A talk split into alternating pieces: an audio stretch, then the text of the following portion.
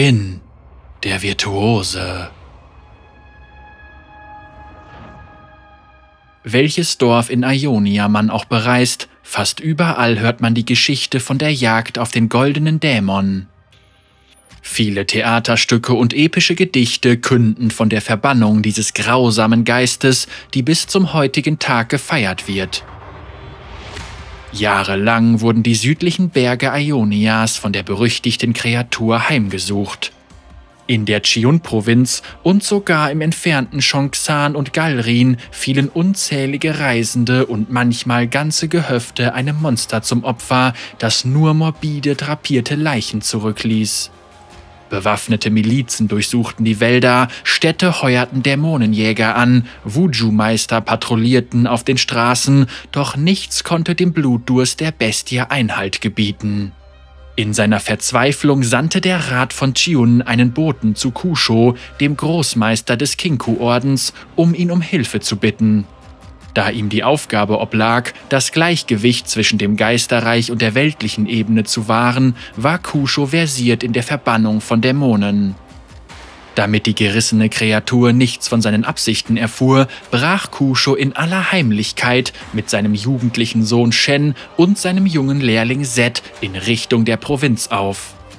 Sie besuchten die zahllosen traumatisierten Familien, die unter den Morden litten, nahmen die schrecklichen Tatorte unter die Lupe und hielten die Augen offen nach Verbindungen zwischen den Todesfällen.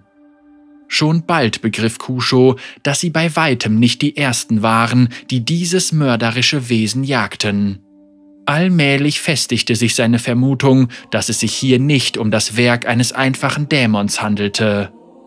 Über die nächsten vier Jahre entzog sich der goldene Dämon ihrem Griff. Die lange Jagd veränderte die drei Männer. Kushos berühmte rote Mähne wurde weiß die Miene von Shen, der für seinen geistreichen Witz bekannt war, verdüsterte sich. Und Zed, der hellste Stern am Himmel von Kushos Tempel, fiel es immer schwerer, seine Studien fortzusetzen.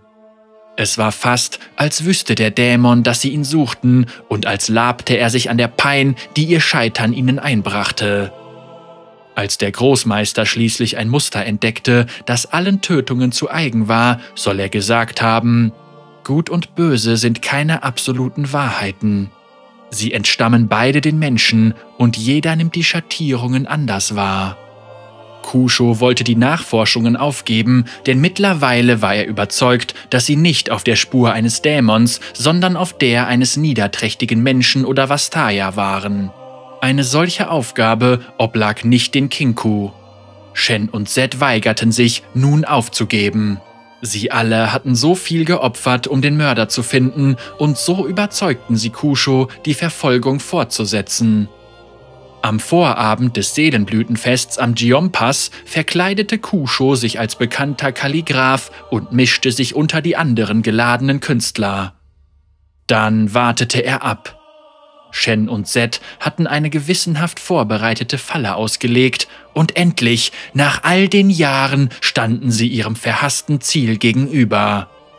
Kusho sollte Recht behalten. Der berüchtigte goldene Dämon war bloß ein Bühnenarbeiter an Chiuns Wanderbühnen und Opernhäusern, der unter dem Namen Kada Jin agierte. Nachdem sie Jin gestellt hatten, wollte der junge Zed den am Boden kauernden Mann töten, doch Kusho hielt ihn zurück. Er erinnerte seine Schüler daran, dass sie ihren Aufgabenbereich schon seit langem überschritten hatten und dass Jins Ermordung die Angelegenheit nur verschlimmern würde. Kusho war besorgt, dass das Wissen um die Menschlichkeit des goldenen Dämons die Harmonie und das Vertrauen der ionischen Kultur untergraben würde oder gar andere dazu inspirierte, ähnliche Gräueltaten zu begehen. Trotz Jins Verbrechen hielt der legendäre Meister es für richtig, den Mörder am Leben zu lassen und in das Tula Klostergefängnis einzusperren.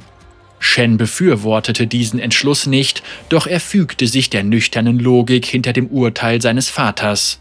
Zed, den die vielen Schrecken, die er gesehen hatte, plagten und heimsuchten, konnte weder verstehen noch akzeptieren, dass dem Mörder diese Gnade zuteil wurde. Man erzählt sich, dass von diesem Augenblick an Bitterkeit sein Herz ergriff. Während seiner langen Gefangenschaft in Tula gab Jin kaum etwas über sich preis. Den Mönchen, die ihn bewachten, fiel auf, dass er ein aufgeweckter Schüler war, der in vielen Bereichen Begabung zeigte, darunter Schmiedekunst, Dichtung und Tanz. Nichtsdestotrotz war es ihnen unmöglich, ihn von seinen morbiden Faszinationen zu heilen. Unterdessen brach außerhalb der Klostermauern in Ionia Chaos aus, als das noxianische Imperium angriff. Der folgende Krieg erweckte den Blutdurst der friedlichen Nation. Jin wurde einige Zeit nach Kriegsende aus Tula befreit. Vermutlich setzte ihnen eine der vielen radikalen Gruppierungen, die gegen Ende des Konflikts in den ersten Landen um Macht rangen, für ihre Zwecke ein. Heutzutage hat er Zugriff auf die neuen Waffen der Waffenkammern von Kashuri, auch wenn niemand weiß, wie er in den Besitz dieser Instrumente der Zerstörung kam oder welche Verbindung er zu Kashuri hat.